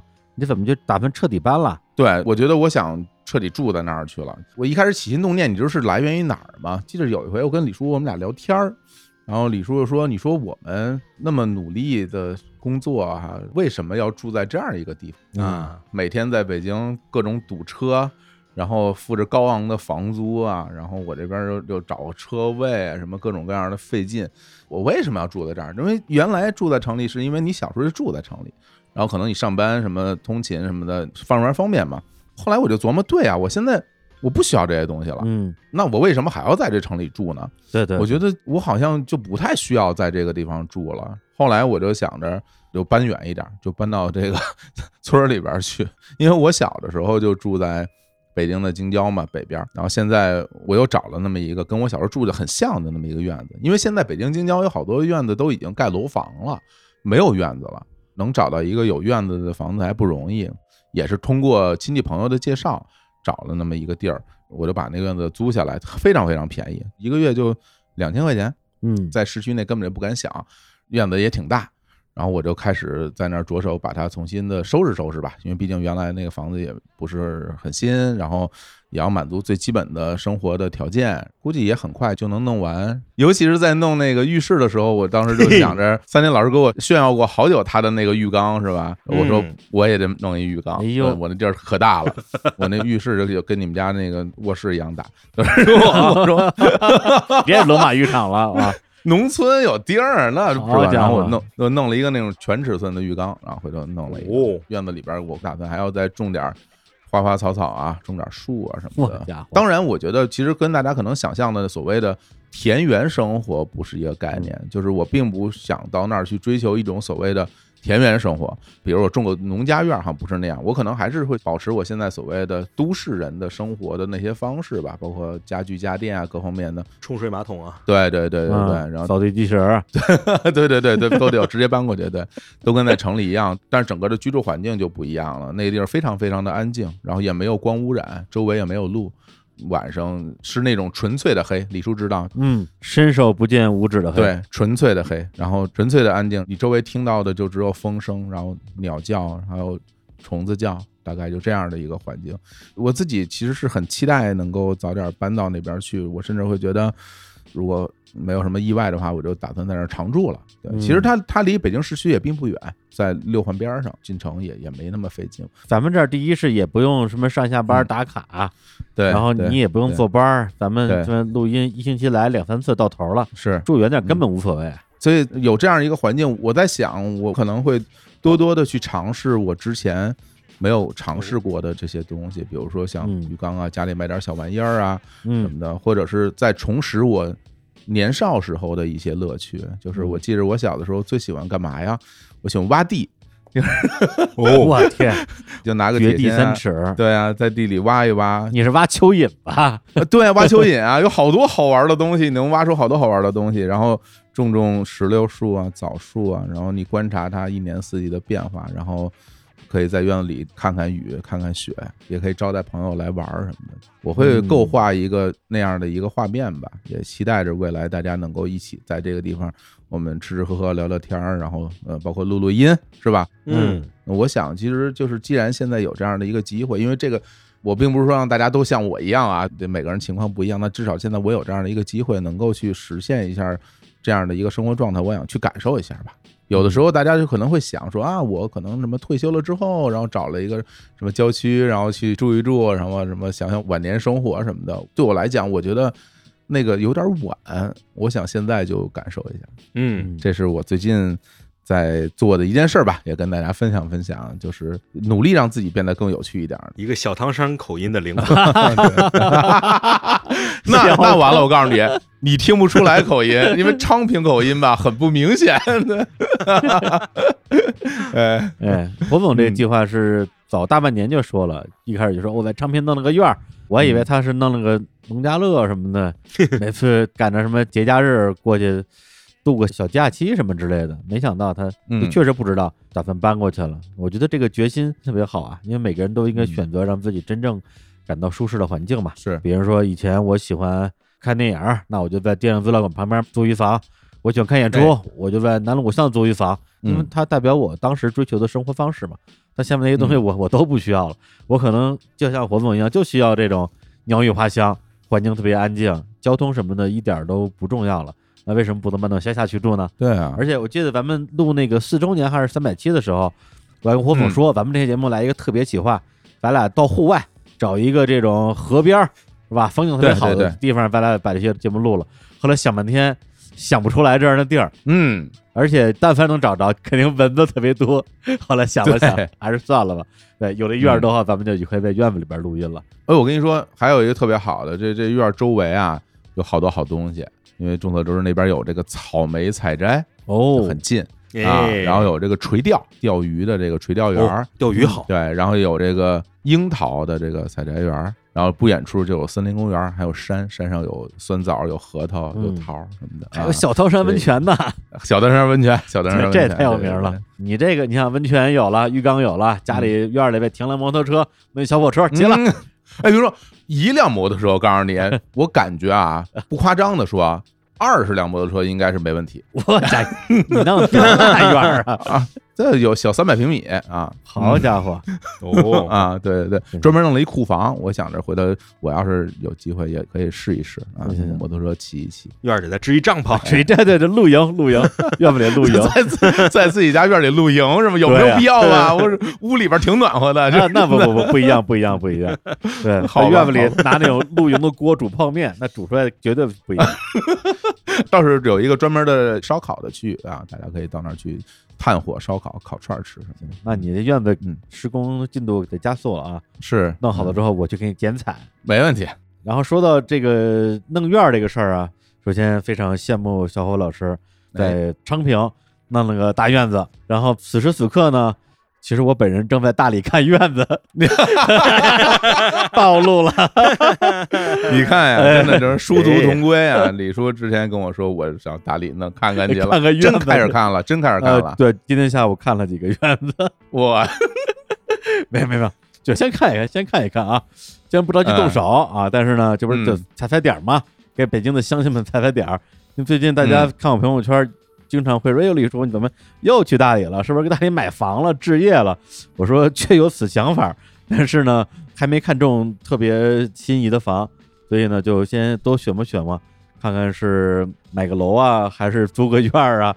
反正有很多的各种各样的朋友在这边生活嘛。然后我最近几个月，平均每个月也有个十天八天的在云南那边待着，确实感受到的东西跟火总在昌平感受的东西大方向上是一致的，但是要更美一点，空气要更好一点啊，那肯定对，啊。峰顶更壮丽一点，东西要更好吃一点。呃。哎，呀，别提了，东西好吃那是一定的。对，对，而且我还立下了一个一个目标啊，一个微不足道的小目标啊，咱们把公司搬到大理去，你看怎么样？哇，日坛置业，我觉得不怎么样。哎，我这边刚弄好，让我上大理去。不是，这样你彻底不用坐班了，你就跟家里我待着吧。我天，那时候你就是日坛公园驻经办主任好嘞，冯主任啊，冯处、嗯冯处长，你说日坛还办个驻京办，嗯，地坛是不是也得办一驻京办？真不错。回头什么跟人嘉宾约个录音，说说，哎，说行，那到您公司拜访一下。哎，您来吧，我这个您坐公交车啊，长途车啊，走走走走。哎，以后嘉宾要录节目，直接咱们公司报销大理机票，我的天啊！来了就住院里，都是哎自己人，呀，太好了，多好多好。哎，你回头赞助一个那个大理的专线，然后把飞机包一下，日坛航空就是那种的，日航啊，包装一下航线啊，多带劲啊！越说越大了，越说越大了，越说越越说越大了。哎，当然，我说这目标啊，现在看上去还是有点遥远，但是我觉得它确实代表我们现在对于生活的本质的一个态度吧，是，或者说三千老师那些小爱好，我觉得我之前也应该有，但是我那时候可能整个人还是太封闭了，然后错过了很多的自己跟自己玩的这种快乐。那现在呢，也是希望说啊，通过因为今年不是买了那个随心飞嘛，啊，就一直在全国各地飞，在这过程之中哎，呦，呃，好像逐渐找到了自己，然后也在找一个有可能啊，有可能比东可能比如说云南，类似于这样，我更愿意长时间跟那儿待着的地方，有这么一个地儿，它对我来讲可能是属于我这个阶段的一个大的安全屋，也代表我对于世界、对于生命的一些更内在的期待吧。对你说这个，我其实真的很想跟大家分享一个点啊，就比如说刚刚我们在节目之前聊到，就是三千老师他喜欢这些玩具啊，喜欢那些东西的这个状态，很多人会把它理解为一种童心。那与此同时，比如我跟李叔现在的一种生活位置啊的一种改变，很多时候大家可能会把它理解为是一种逃离。对我而言，我并不是要逃离都市，我并不是要躲开它，而是是主动的选择一个地方去待着，并不是说我在这儿待不下去了，所以我要到郊区去，或者是到大理去。我觉得我是在追求一种自己想要的一种生活的方式，而不是躲避。我觉得这个点之前很多那个媒体会宣传嘛，说逃离北上广是吧？大家都到什么大理去什么的，或者是到云南去怎么样？我觉得嗯现在对于我们而言，并不是逃离，而是去追求。对，就像三千选择了小鸭子一样，对，对啊，对，本质上是同一件事儿嘛。我就主动拥抱了小鸭子嘛。嗯，是的，我觉得三星老师这个立意特别好，我们要主动拥抱小鸭子，无论这个小鸭子它代表的是什么，它是你想要过的一段生活，而这种生活方式在别人看来往往是无用的，但它是有趣的。某种意义上，当你做出这个选择的时候，你在别人眼中就成了一个拥有有趣灵魂的人。对，是这样的啊，就像我们这期节目的这个赞助商趣卡，就是这样一个一直追求着有趣的健康零食品牌。趣卡燕麦脆啊，它非常重视年轻人啊，就我们这种年轻人的健康饮食，将这零食的口味注入到燕麦脆的产品里。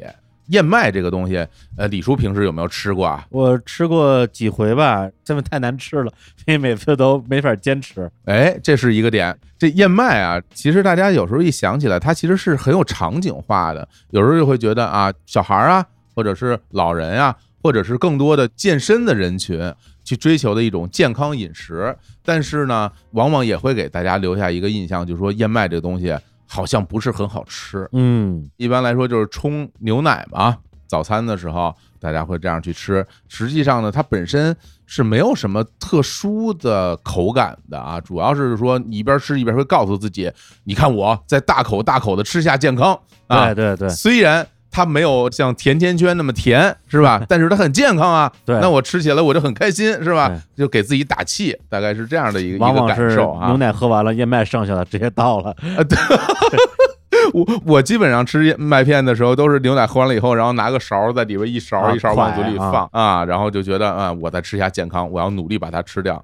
啊，你 你们这么不爱吃燕麦吗？我还挺爱吃的，就是接一碗一冲，然后稍微泡软点，嘎巴嘎巴就吃了嘛。嗯，我反正还行。那看来还是有人喜欢这个口味的啊。嗯，那这像我跟李叔可能是不是那么喜欢啊？当然也不是说有多不爱吃了，但是可能提不上很喜欢我确实不爱吃，我啊。你确实不爱吃，你不爱吃好啊。我跟你说，这个去卡燕麦碎非常适合你，因为去卡把燕麦做的跟零食一样。嗯前一阵子去卡燕麦脆寄了几包到咱们公司啊，我尝了尝，打开包，然后里边首先形态就不一样。原来我们打开那燕麦里边感觉就是粮食啊，就很像麸子，对吧？麸子，料 对对对 枕头，对对对。枕头瓤儿。对吧？有点像那个是吧？看着感觉就是未加工的主食是可以直接吃的吗？人家是可以这么吃，但是这个趣卡燕麦碎打开之后，它像什么呀？它有点像面包碎，嗯，就是那种质感的，它不是一片儿一片儿燕麦的质感，它已经像零食质感了，有点像面包碎，然后里边还有脱水的坚果和水果，直接放在嘴里吃，我感觉就脆脆的，略甜，已经比传统的那个麦片口感也要好太多了，就啊可以直接吃可以当零食吃，可以当零食吃。哦。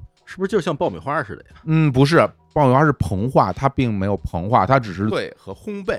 哦，那我觉得很方便啊，因为平时吃燕麦其实最大的问题是不方便，你上哪儿找一个碗和牛奶去呢？对，它这个不就把这个省了吗你？说这特别对，因为平时我们吃燕麦，它必须得泡着牛奶吧，好像很少见人直接就往嘴里倒，然后就开始嚼。这种画面是很少见到的，大声 真是大声了，是夫子。燕麦大圣，对，所以西卡这个燕麦脆感觉就哎解决了这个问题。它有点像什么呀？比如说我我如果做个类比的话，就是特别红的 Switch 游戏《健身环大冒险》，大家都知道哈。哎这健身这件事本身其实是一件比较单调无聊的事情。枯燥。对，枯燥，但是大家为什么要坚持去做这个事情？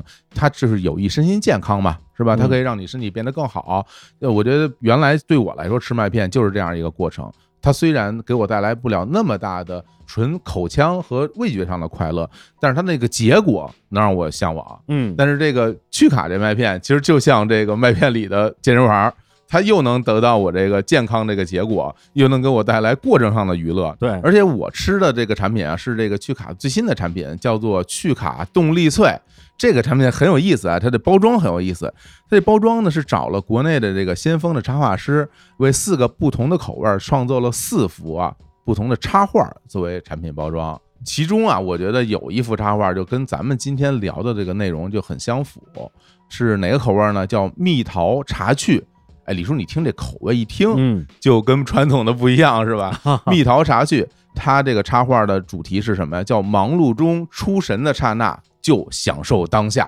哎，我觉得跟今天咱们聊的内容就是很相符。哎，这个非常对啊。我们聊的东西，它其实都是生活的场景，尤其像三千老师聊那些东西，都是生活里的内容，但是是非常非常嗯享受。而且什么叫出神的刹那呀？你忙碌一天，在浴缸里泡一会儿，玩会儿小鸭子出神了吧？我出来嗯玩会儿小火车出神了吧？真是。在骑着摩托车，哎，出神儿了，这个不！行啊，这不能出神儿。这个那骑着摩托车看到美丽的风景，把摩托车往路边一支，那个就是出神的刹那，是吧？你骑着车不能出神。那当然了，嗯与此同时，它其他的这个三种口味啊，也有不同的插画，也表达了他们这个品牌不同的态度。比如说啊，藜麦奇趣，它表达什么呀？向着梦想勇敢奔赴，一往无前啊。像这个椰翠可去，表达是乘风破浪，扬帆起航，不止在嘴上。茉莉花去呢，表达是云卷云舒，花谢花开，每段路上总有挚友相伴。哎，这个都是表达了他们这个品牌对于这个生活的不同方向的向往。是趣卡也是一个非常有自己的态度的品牌跟企业吧？那么这么好吃的趣卡燕麦脆，哪里才能买得到呢？哎，在淘宝搜索“趣卡旗舰店”，有趣的趣，卡片的卡，然后呢找客服啊，报暗号“日坛公园”，即可获得日坛粉丝的专属折扣优惠，原价五十九块九八包的趣卡动力碎，粉丝价，两位老师听好了啊，四十九块九买八送八，一共十六包。嚯，买八送八呀！对，买八送八，一共十六包啊，价格比双十一还低啊！欢迎大家前去购买。等于说原价是五十九块九八包，现在是四十九块九十六包。是的，哎，这是我们日坛公园的专属福利嘛，你一定要记着报日坛公园暗号啊，不然的话得不到这样的福利。那与此同时，我们在节目刚开始的时候也提到了啊，我们还争取到了其他的福利送给听众们，是抽奖的活动。那大家呢可以到日坛公园的微博，就叫日坛公园，今天你就可以看到这个抽奖活动，大家就可以参加了。也希望大家能够有好运气，能够得到奖品，哎，我也要去转发一下啊，转发一下是吧？转发就抽你，我告诉你。自己抽自己。自己抽自己。哎呀，咱们这期节目聊了这么多啊，其实我还挺有感触的。我就会觉得，其实，在我们的生活当中啊，有的时候大家会觉得，让生活做一些改变是一件需要花很大力气的事情。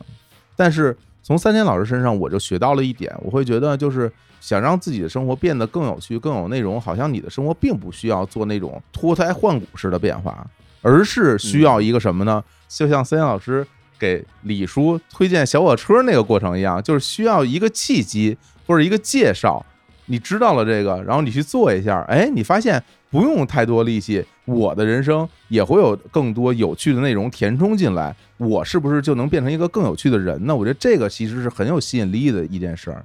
啊，对呀、我把小火车推荐给李叔，其实我就是很想看到他有什么玩的更多的花样，然后跟我分享，然后我从他那儿再学到点什么，我们就一起就玩开了嘛。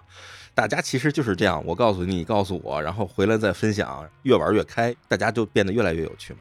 而且，其实关于“有趣”这个词儿如何定义，我想想每个人都有自己的定义吧，就是何谓有趣。嗯那我自己会倾向于觉得，第一个就是追求生活的趣味，就让自己觉得快乐，这个是一个大前提。如果不快乐的话，就谈不上有趣。第二个是追求一些自己的已经熟知的生活圈层之外的新鲜的体验吧，就是所谓的关于好奇心或者说童心的部分。我觉得这些都是可以帮助我们去通向有趣的这样一个领域的。因为平时生活不就是那些事情嘛，就吃喝拉撒睡，也有很多人说我们的生活只是在生存而没有生活嘛。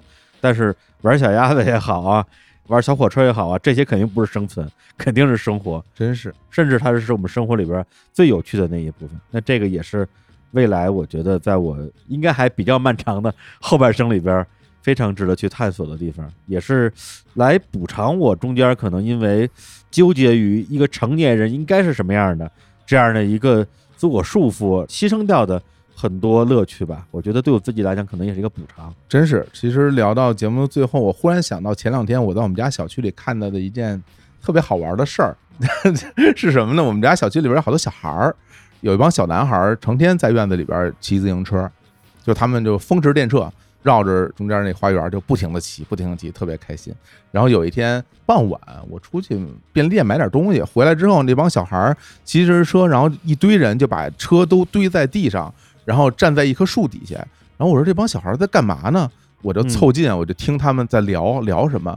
结果中间有一小孩说了一段话，我当时我就喷了。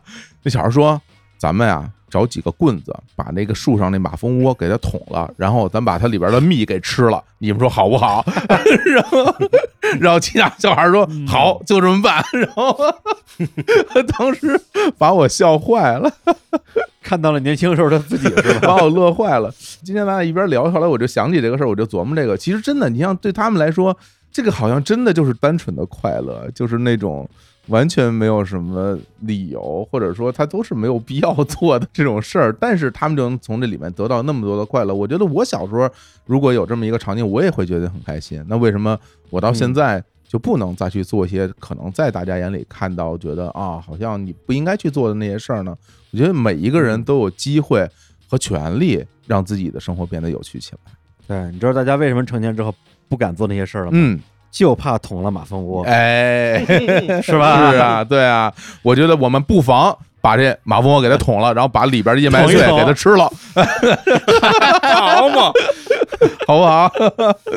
我看行。好，那我们今天最后再带来一首歌，三星老师准备了一首歌曲，嗯，我准备的是我特别喜欢的一个乐队，叫气质团。嗯他们是一个自称永远也长不大的十七岁的暴走族组成的乐队。哦，他们最有代表的是热血应援团里的那个《一夜嘉年华》（One Night Carnival）。嗯但是我们不推这首，我们推的是他给《海贼王》（One Piece） 我最喜欢的一个电影，叫《庙会男爵和密宝岛》。这个主题和我们这期主题很亲啊。嗯这个电影的主题歌叫什么呢？叫“虽然已经过了做梦的年纪”。我觉得对于我们现在的生活来讲，其实就像刚才李叔小伙子说的，对已知的事情保持对它感受有趣，对未知的东西保持一点点好奇心，以及别让自己那么麻烦就够了。你的生活其实是可以很有趣的。好，那我们就在这首歌里边来结束本期的节目，跟大家说再见，拜拜，拜拜，拜拜。